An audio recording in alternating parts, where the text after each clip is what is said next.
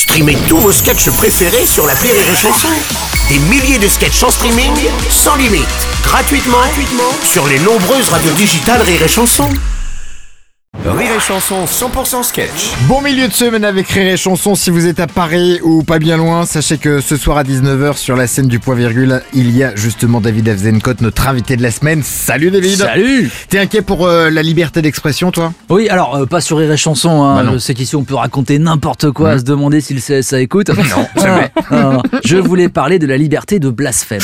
Terrain hyper glissant. Et hein. ouais, ouais, parce qu'il y a Ouais. eu la chanson de Frédéric Fromet sur France Ouais. Inter, qui a énervé pas mal de catholiques. Mmh. Et puis il y a eu l'affaire Mila sur Twitter. Euh, Mila, cette gamine de 16 ans qui s'est un peu emportée sur l'islam en disant pas mal de gros mots, Ah et qui en retour a été menacée de mort, empêchée d'aller au lycée, traitée Uh-huh. de sale pute, de sale lesbienne, etc.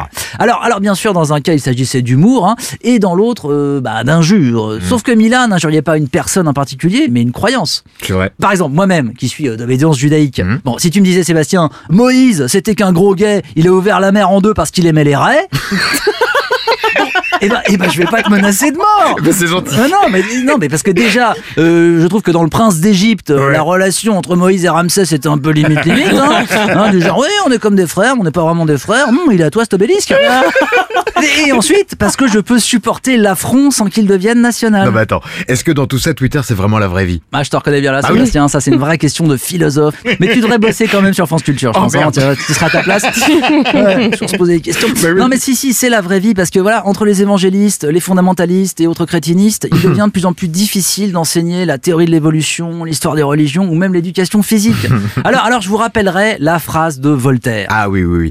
Je ne suis pas d'accord avec ce que vous dites, mais je me battrai jusqu'à la mort pour que vous ayez le droit de le dire. Alors non, euh, pas du tout. En fait, Hein non, non. Cette phrase est d'un de ses biographes. En fait, elle Ah n'est bon pas du tout de Voltaire. Il n'a jamais dit ça. Il était trop occupé à tailler des flûtes à l'empereur Joseph II. non, non, non, non. Non, la, la vraie phrase de Voltaire, c'est le fanatisme est un monstre qui ose se dire le fils de la religion. Ah, il faut jouer avec les différences, c'est important. C'est ce que fait David avec le spectacle Animal qui se joue ce soir à 19h au point virgule à Paris et David qui revient demain à 18h sur Rire et Chanson. Passe une bonne soirée, amuse-toi bien sur scène. Si. 6h10 et 16h20.